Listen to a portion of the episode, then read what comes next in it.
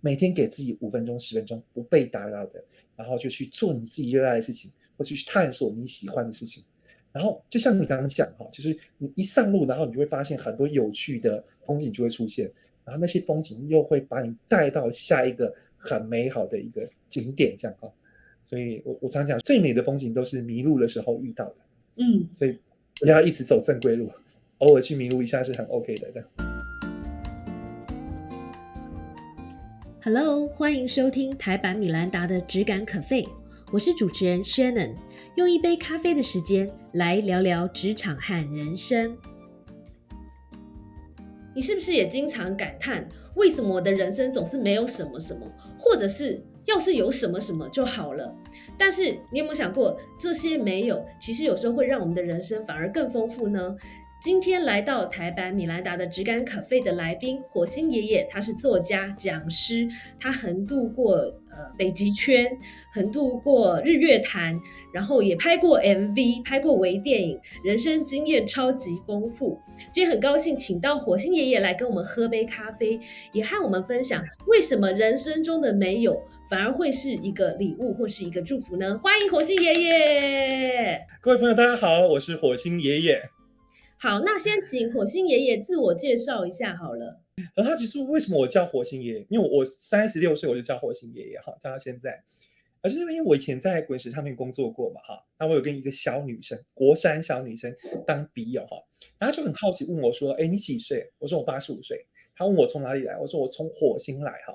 他说你来地球干嘛呢？我说我来卧底当间谍这样。好，所以就这样，哎，我呃三年后我想到说，呃，要给自己取一个笔名的时候，我就想起这一段故事，就把自己叫做火星爷爷哈。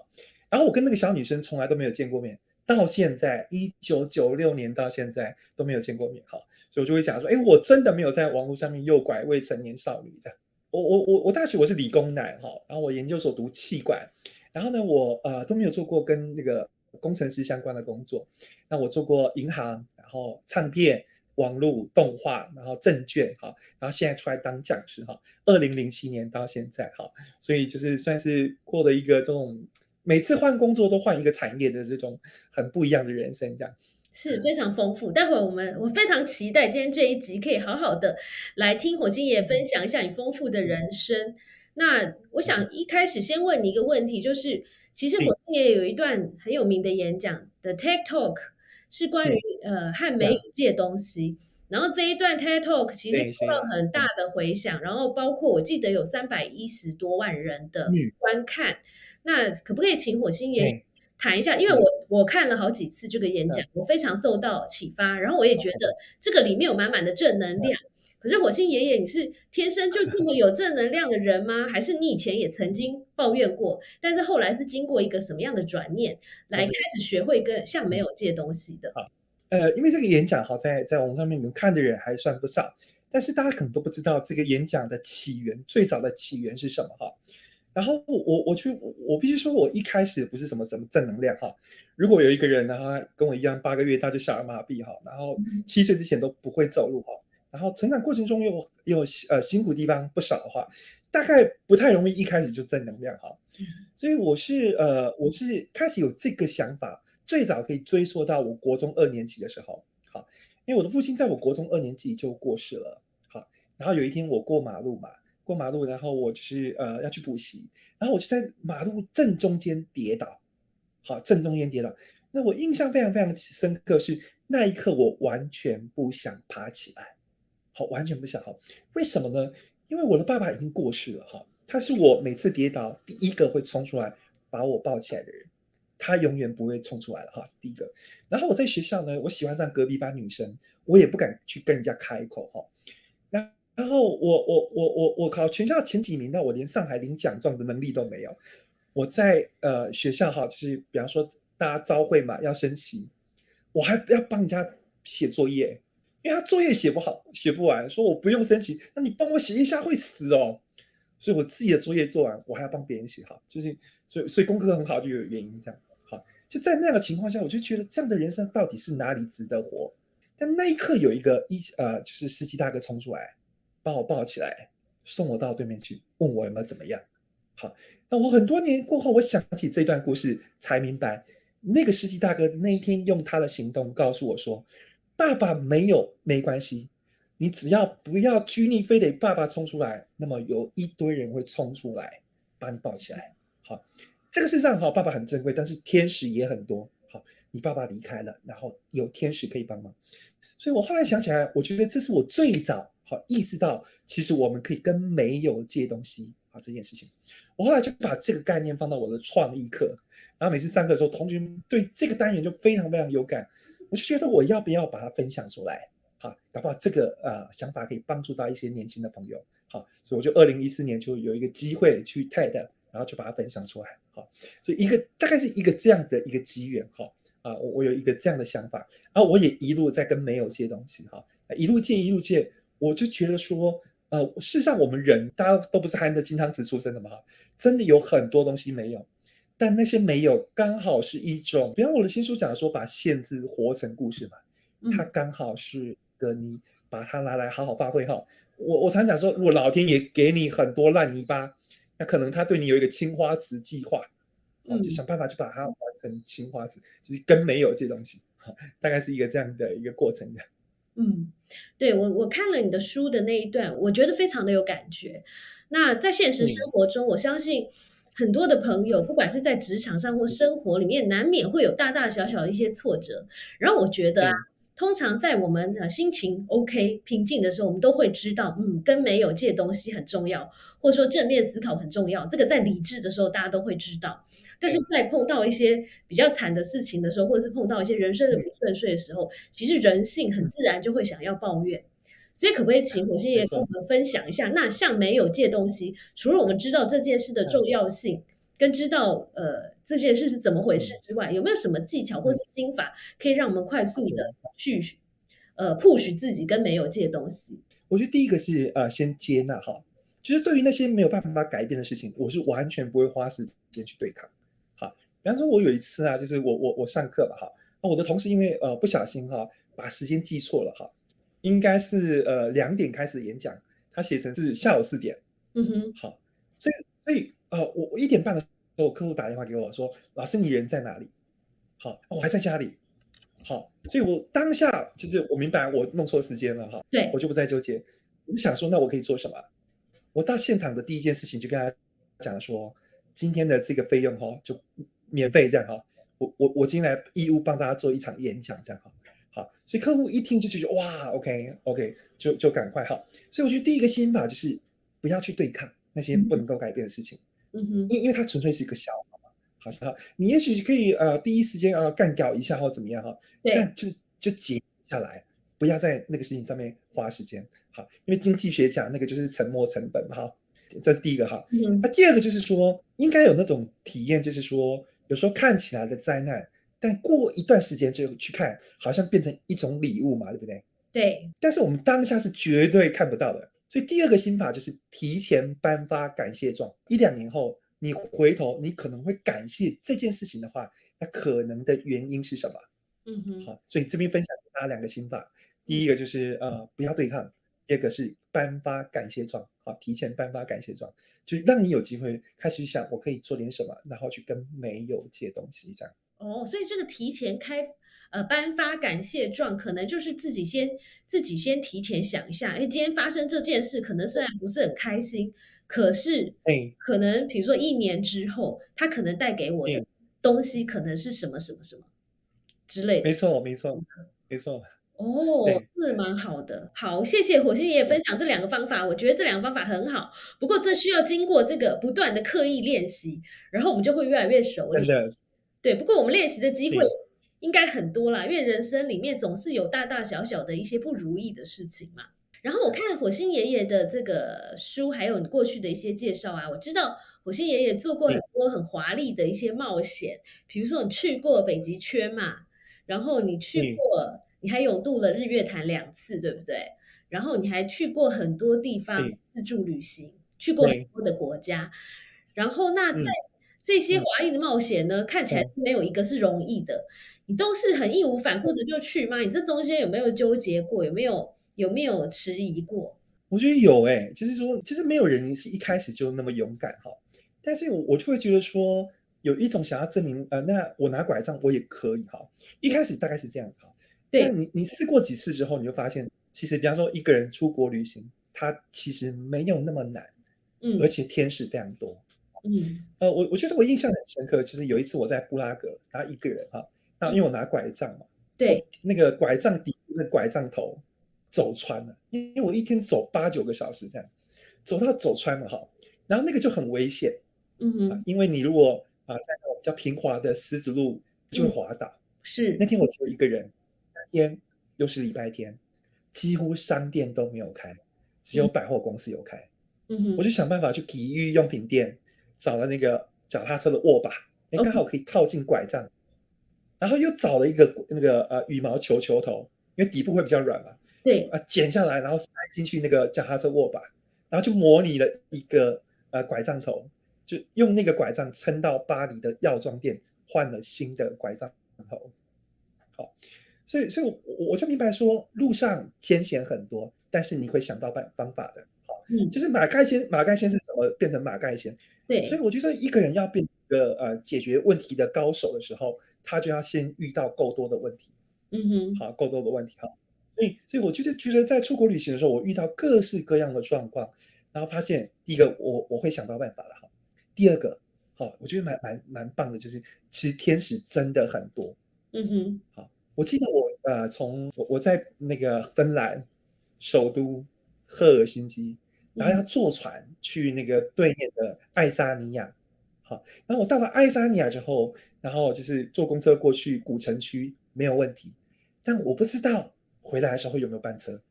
我就跟司机一直比这样子要比哈，six p.m. six p.m. here here 哈，我也不知道他有没有听懂，但六点的时候他真的出现，而且他从那个古城区载我到码头，只载我一个客人，所以我搭的是专车，天使很多啊，天天使非常多。然后就是说，呃，如果你不出门，你不会遇到天使。好你在家的时候只会想到说那个困难很多，险阻很多，但你只有出门的时候，你才会发现其实天使比这些更多。好，然后那些困难，天使都会帮帮帮你忙的这样。嗯。所以我就鼓励大家应该勇敢的出去闯闯这样。对，我觉得火星爷爷有一点很值得我们学习的地方是，其实我相信我们是每个人的身边可能都充满了很多的天使，但是我觉得火星爷爷更更善于发现身边的天使，也更善于发现这些人，然后感恩这些人。那在你的人生中，有没有哪一位天使是你特别感谢的？那他对你的影响是什么？就是我我其实想要感谢的其实人非常非常非常多哈，因为如果你看那个书，其实我几乎都一直都在感谢人哈。呃，到目前为止，就是除了我爸爸妈妈之外，我觉得两个人对我影响非常非常深刻哈。一个是我的二舅嘛哈，我二舅，因为我二舅在我呃七岁之前不愿意学走路，他逼着我学走路，是，所以我觉得我的人生可以走得很开阔。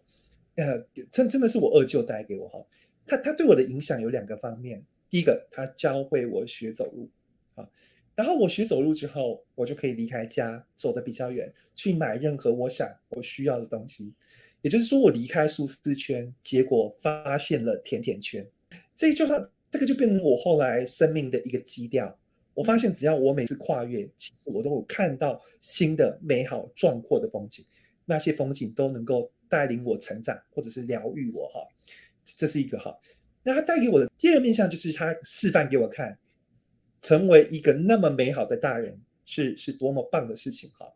就他他他很严格，那他很有爱，他愿意为了他的那个呃外甥，然后这样付出哈。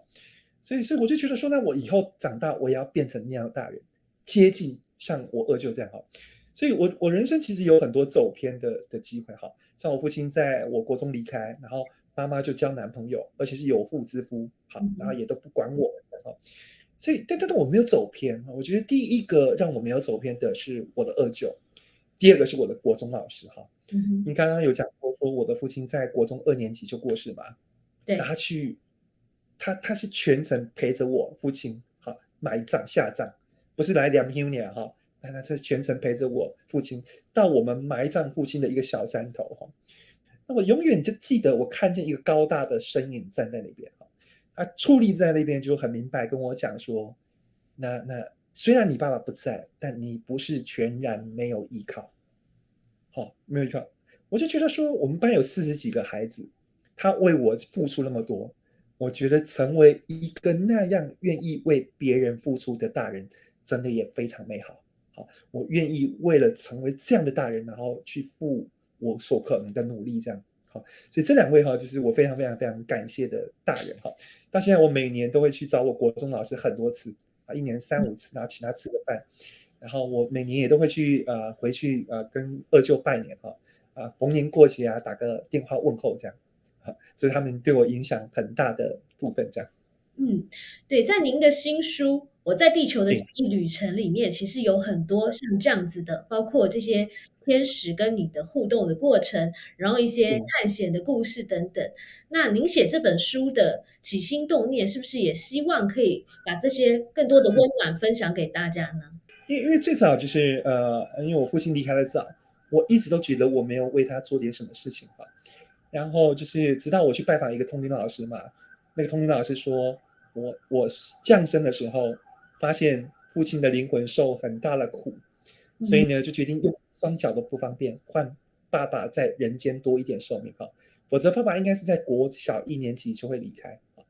我记得我当天是哭着啊流啊在车上呢一直流眼泪，然后回家哈，开车回家，我就觉得这个故事太太动人了哈。然后我我我我我从这个故事上学到一个很深刻的体会是，我以前都一直带着遗憾，但是。通灵老师告诉我那个故事之后，我不是在的遗憾，我就整个就觉得哇，那我有为父亲做过一些事。当然我不知道那个事情是不是真的哈，但是他告诉我们说，其实我们人只要换一个故事，我们就可以活在一种重新的情境里面哈。嗯哼。所以通过这个故事，我就明白哦，原来过去是可以改变的。嗯。过去那个事情发生了哈，事件还是事件，但是我们可以重新诠释。要重去重新一个诠释出一个我们自己比较开心的，然后对别人也有帮助的一个版本，然后那个版本被我们诠释出来，我们就等于重新活过一次这样。嗯，然后啊，我在呃火星爷爷的书里面，除了你这些很深刻的人生故事以外呢，其实还有一个部分是你在工作上面的一些职涯的发展。那我发现你也做过很多的工作，包括你一开始是花旗银行的 MA 嘛，然后还待过滚石，对不对？然后还有番薯藤的网络的部分，然后后来你开创火星学校，那这一步的感觉上，您不管是在哪一个位置，其实都做得非常兴致勃勃，然后充满了热情，也发展的很好。所以是不是在这个部分可以跟呃我们年轻的朋友、年轻的职人们分享一下，就是说怎么样找出自己的兴趣，并且好好的发展它呢？好，我因为我觉得大家对于自己喜欢什么哈，然后热爱什么这个事情，很多人是不确定的哈。那在这个不确定过程中怎么办呢？哈，真真的要多多的尝试。好像我在大学的时候，我常常讲我是读电机系的嘛，但我都讲我是口型系电机社，因为玩玩社团玩的非常非常凶。好，那我在呃大学的时候大量探索社团跟人的交流互动哈，所以才衍生出我对气管的兴趣。然后我我。我喜欢读小说，嗯，我我根本就是一个理工男，然后文艺青年哈，那就是就是没有办法读读文组，然后跑去读工科这样，嗯，然后在那个过程当中，我就明白，哎，我对于人跟对文字很有感觉，嗯哼，然后后来我读研究所的时候，我对广告非常非常感兴趣，所以我就跟自己讲，如果我不进广告公司，我就要进唱片公司，好，因为音乐，然后文字，然后对跟人这三个就是我很喜欢的一个面向。然后后来非常非常幸运，我进入到滚石唱片，我既可以写广告文案啊，因为我在邮购部门，所有文案都是我自己写的，好，然后我又可以呃，就是呃，就是跟人交流，然后又可以呃去做 marketing 哈，就很玩的非常非常非常开心哈，玩的非常非常开心。我后来就明白，原来说故事这件事情可能是我一个核心的能力，好，就是呃写文案是说故事嘛，好，然后后来我做训练，其实它也是一种说故事。好，你把那种很复杂的东西，然后变得很简单，说给别人听。哎，我觉得这个事情还蛮有、蛮有、蛮有意思的哈。所以我到现在就是等于对这个事情热词不疲哈。但我也有展开新的探索哈。然后这两年我玩吉他，我吉他弹的还不错。我家里有七把吉他，好，然后我也玩乌克丽丽。那我现在煮咖啡也煮的还算厉害，这样哈。我也不知道做这个事情到底呃有什么用哈。但我现在比较不执着有用没有用这种事情。我比较执着说，如果我把自己让自己开心，那我就能够把那开心的能量去散发给很多人啊。那我发现很多人都是，就你要等到功成名就才要快乐，才要开心嘛哈。先天下之忧而忧，后天下之乐而乐哈。我现在比较不是这种想法，我现在觉得是说，我早上要去上课之前，我一定要给自己泡一杯非常好喝的意式浓缩拿铁。嗯，我先呃疼爱自己，然后我就有能量去好好的疼爱别人。好，我那个爱是满的。好，所以我就觉得说，呃呃，如果如果我们都一直都是条件式的开心，等到你到达目的地那一天，你那一天你也不会开心，因为那不是你的习惯。我应该把开心当做习惯，在探索过程中，然后去培养一些会让你开心的事情。然后待会待会跟你访谈完，我就要去骑手摇车，嗯，然后骑车就会让我很开心的。哦，就是有一点，就是呃，零存整付嘛，你每天都开心开心，每天都做一些开心的事情，我觉得到。呃，抵达目的地时候，你一定也会很开心，因为你有一整个开心的呃集合总结嘛，这样。是，哎，火星爷爷，我有点好奇哦，因为你刚刚说你是理工理科男，对不对？可是你都理科理工科的工作，你第一份工作是花旗银行嘛，对吧？嗯，对。所以，所以当时就是明明念理工，可是后来往这个文科比较人文的方向。发展，嗯，这有没有受到呃，比如说家人的压力，或是身边的人给到你一些建议？哦，OK，这个转折哈，那个转折就是来自于我我读大学的时候，我我算是一个呃用功的孩子嘛哈，但是我读那个呃，我记得我我们读电子学，我读准备三个礼拜，考出来七十五分，OK，我同学读一个晚上考出来九十八分，哦，好。我就觉得，哎，这个如果用比喻，有一点像最近那个魔兽，有吗？来那个霍霍华德来台湾嘛，对不对？那个本土球员怎么拼，好像都都拦不住他一样哈。对，所以你就觉得说，我如果继续走这个路哈，我不会不会厉害，我可能会是一个三流的工程师。好，我是很早就明白这一点哈，所以那个应该不是我应该要走的路。好，所以我觉得这样也很好。四年的训练对我那个逻辑思考哈，其实帮助蛮大的啊。我还是保有那种理工男的那个逻辑哈，但是我把那一套拿去用在哦，比方说行销啊那个哈，所以我在做行销的时候很注重数字，好，我很看重每一个啊文案出去，然后数字的反应是是是怎么样啊？那个就是我在啊大学四年的理工男的训练，所以反而帮助也很大。对，这你在讲的时候，我就想到，你知道以前有一个寓言故事还是童话故事，叫做时钟剑吗？啊，时钟剑。对啊，把拔剑对啊，如果你那个剑你一直拼命的拔，然后你都拔不出来，也许这就表示这不是你的天命，或是你不是这个人。没错，你应该就是去玩屠龙刀的人，而不是玩倚天剑的人。对对对对对，我觉得这个也蛮好的，就是说很多事情我们想做，我们尝试的，可是当你很努力很努力，可是你都做不好，或许是也许有别的安排，或是也许有其他的可能性。我觉得这个也蛮好。然后在你刚刚那一段分享，我还学会了一个，就是说，很多时候，也许是我们在台湾从小受到的一个教育，或者说整体社会的氛围，会让我们会觉得说，哎，我学这个到底有什么用？比如说，我学这件事对于我的前途，或者说我未来的工作有什么用？可是，也许明明你做这件事情很快乐，所以也许有的时候我们也不用想这么多。如果你做这件事，这是一个正当的事，不是什么害人的行为，那没有什么不行，那你就去做吧。也许你就好好的享受它，那不用这么功利的去想说，哎，这个东西会不会让我加薪或是升官发财？真的耶，真的耶。对，因为我看很多书哈，然后他们都讲说，有趣比有用重要。对，有趣哈，那就是就是我现在交朋友，我也看这个人有不有趣。我我根本不会去看他头衔，我也根本不会看，因为我没有需要靠任何人了嘛，所以我会觉得，哎，这个人如果有趣，我就想要跟他交朋友。啊，他是一个在某个主题很很很专精的人，他可以把投资讲的什么出神入化，哎，我觉得这个这好有趣哦。好，我就会想要去去，所以对我而言，现在呃最有意思的人，通常都是很有趣，把自己活得很有趣的人。对，是是是，所以这个也带出我的下一个问题，就是。你我记得你有讲过一句话，你就说带我们能走得远的，比如说像你环游过世界这么多地方，但是带我们走得远的其实不是你的双脚，而是你的对世界的好奇心或是热情。那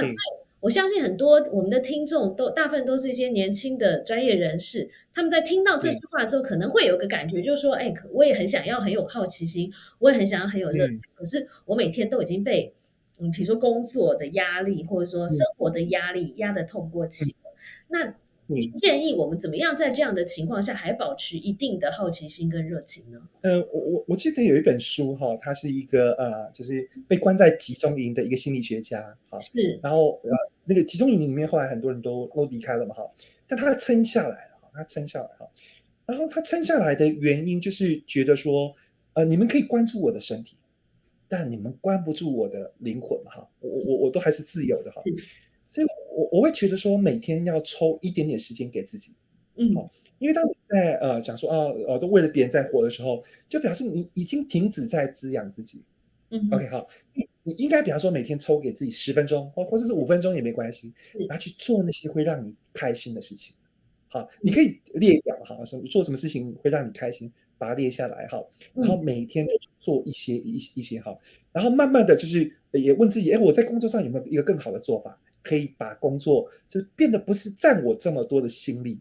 ，OK 哈，那那慢慢的你就会有余裕嘛哈，哎，我觉得一个人有余裕是很重要的，所以你平宽都不要用到满，好用到呃剩个百分之十五趴，那十五趴很重要，就你可以拿来探索，嗯，像我现在啊一个一个礼拜最多我只接两天的课，嗯哼，剩下时间我就来过生活，那我就是。啊，阅读或是或是做做喜欢的事情哈，OK，那我就觉得我很开心，我到这个年纪有这样的余裕啊。但你不用等到到我这个年纪才开始去创造那个余，每天给自己五分钟、十分钟不被打扰的，然后就去做你自己热爱的事情，或是去探索你喜欢的事情。然后就像你刚刚讲哈，就是你一上路，然后你就会发现很多有趣的风景就会出现，然后那些风景又会把你带到下一个很美好的一个景点，这样哈。所以，我我常讲，最美的风景都是迷路的时候遇到的。嗯，所以不要一直走正规路，偶尔去迷路一下是很 OK 的。这样。对，所以其实每天给一点留白，或是给自己一点时间做自己喜欢做的事，其实就有点像充电的感觉，对不对？真的，谢谢。哎，这个比喻讲的非常好。吉他弹弹个呃半小时到一个小时，然后就会很快乐，因为就是就是完全不会去想到别的事情，嗯，沉浸在那个里。然后我本来。不怎么会弹，我现在可以弹巴哈无伴奏大提琴的吉他改编版，我就觉得哇，我竟然花了两年也可以到这种程度，这样。这听起来很厉害，虽然我不会弹吉他。对对，就是就是可以明显感觉到不是一个初学者了，嗯，就是你你的那个那个呃呃样子这样，所以所以我就觉得，哎，如果你玩一个东西，然后你你试着玩投入多一点。然后你到达那个地方的话，你会发现那个地方是一个你没有办法想象的的美景，然后你就会被大量的充电啊！原来你自己可以这样。OK，好，那我要再往前探索一步，就是可能在我不知道现在有没有好一点，但是在过去台湾有好长一段时间是比较填鸭教育的嘛，或者是比较升学主义的一个环境，所以很多人都是呃从小可能他小时候就是为了考好成绩而活，然后长大以后就是为了工作。跟在工作上的可能不断的被升官，或是得到肯定而活，所以在这样的人生目标之下，你很容易会忘记自己喜欢什么，或是根本不知道什么事情是让自己快乐。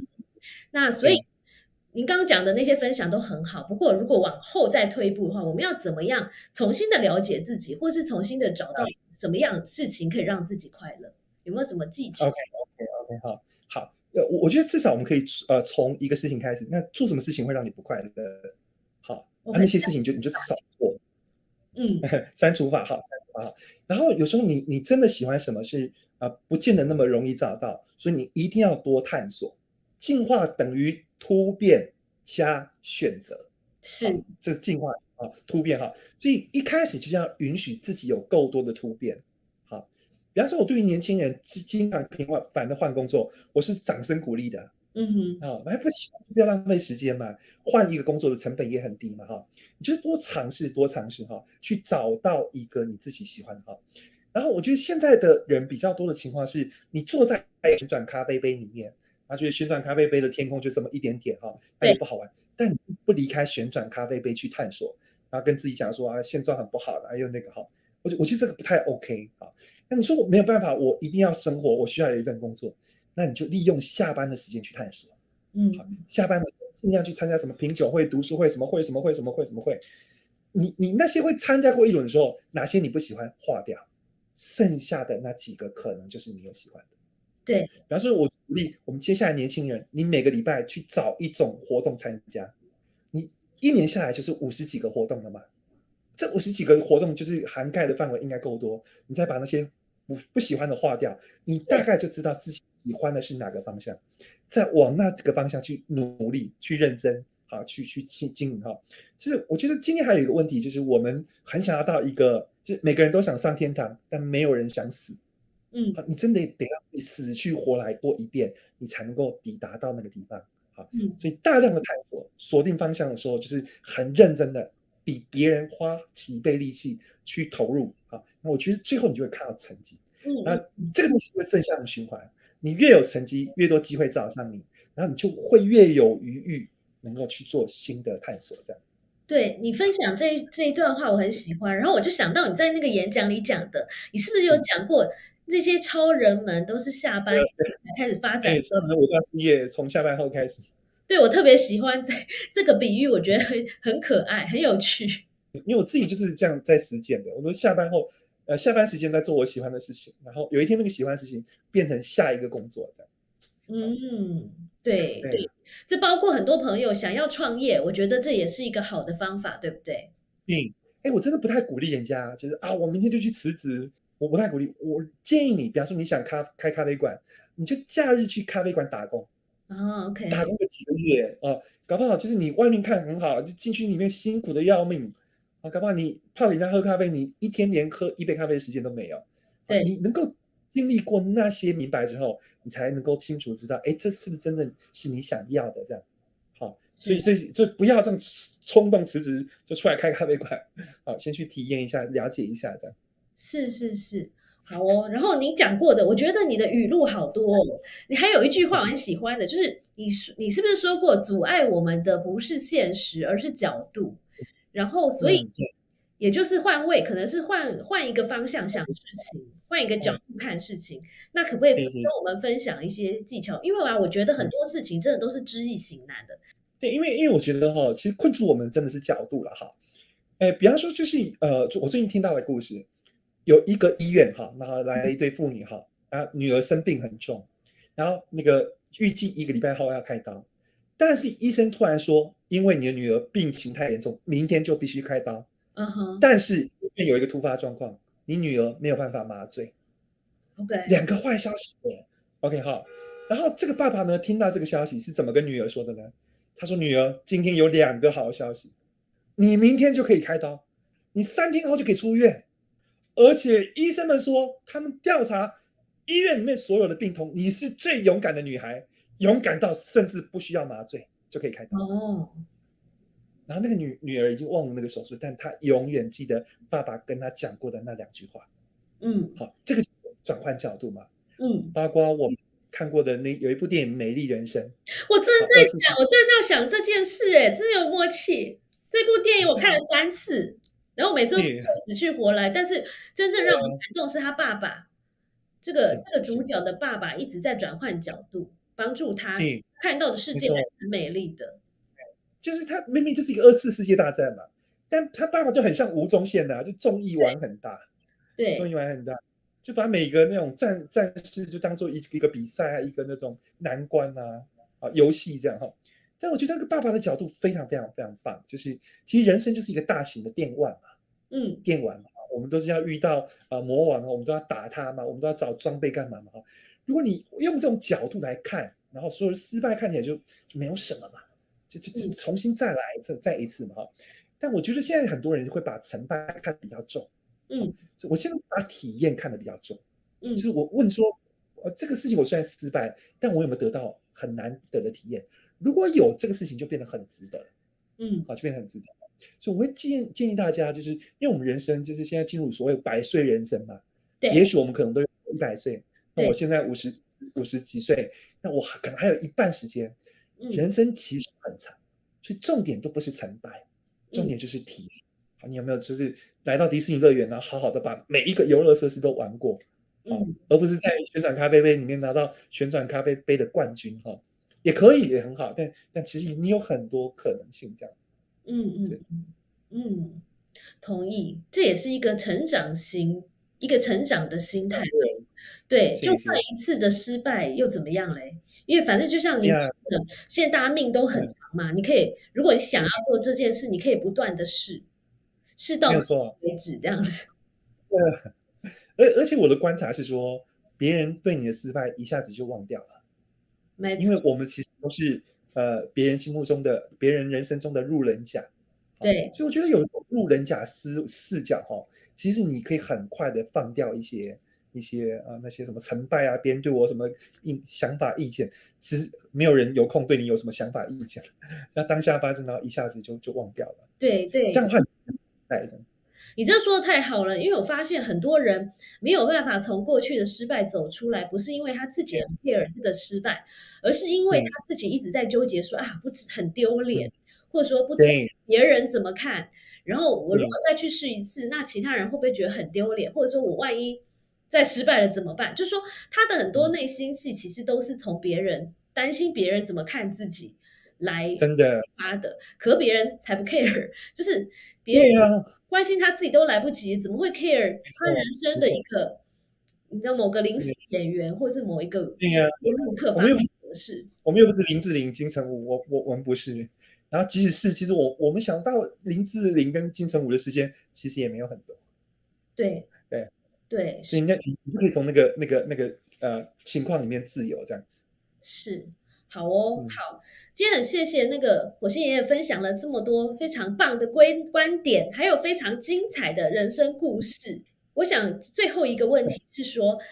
是不是可以请火星爷爷跟我们的观众和听众朋友呢，大部分都是一些年轻的一些职场人士，分享一下觉得对你很有帮助的一本书或是一句话。OK OK 好，那我就是内举不避亲哈。我觉得说故事能力这个事情是重要的。那我有一本书，就是故事要疯传成交，就用这五招。好，我就把我所有的说故事心法写在啊那本书里面哈。如果大家对于说故事这个主题有兴趣，可以去看那本书哈。那另外就是我想要分享的一句话哈，就是说，呃呃，你那个哎，我有我有出过一本绘本，嗯，啊叫《包包流浪记》。那那本绘本就是我花了一百五十万台币去做那本绘本，嗯，然后得了很多大奖哈。然后那那个包包就是它是一个跟呃就是跟一主人走私哈，就是分开的包包，一个人去流浪，然后在流浪过程中一直想要寻求别人的认可，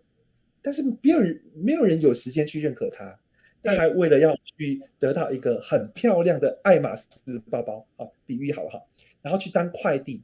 好，那最后那个爱马仕包包也没有理他这样哈，所以呃那但是最后呢，他就想说，那他。包包会做的事情都做不好，他该怎么办？他就开始去做包包不会做的事情，比方说成立一个包包马戏团，找了很多落单的包包来表演，带给很多人欢乐哈。然后我透过那本书想要跟大家分享一个观念，就是你不会因为拥有谁就变得完整，也不会因为失去谁就变得不完整，你本来就是完整的。我我我我想说把这个角度送给大家，也许有很多人觉得，哎，我没有这个，我没有那个，我没有那个，我好像是一个不完整人。其实是没有人，如果按照那种世俗标准，没有人是完整的。但是换另外一种标准，就是其实每个人都是完整的。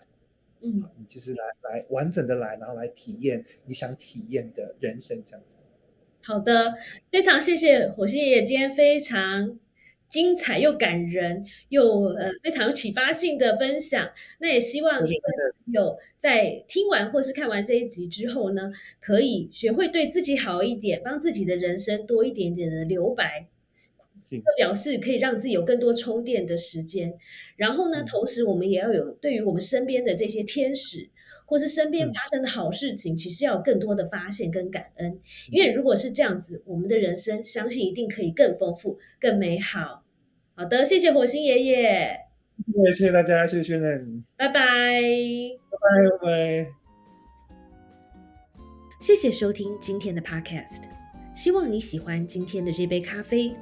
我们的节目名称是台版米兰达的质感可废。欢迎订阅我们的频道，分享你的想法，也可以追踪我的粉丝专业台版米兰达的创业笔记。我们下次见喽，拜拜。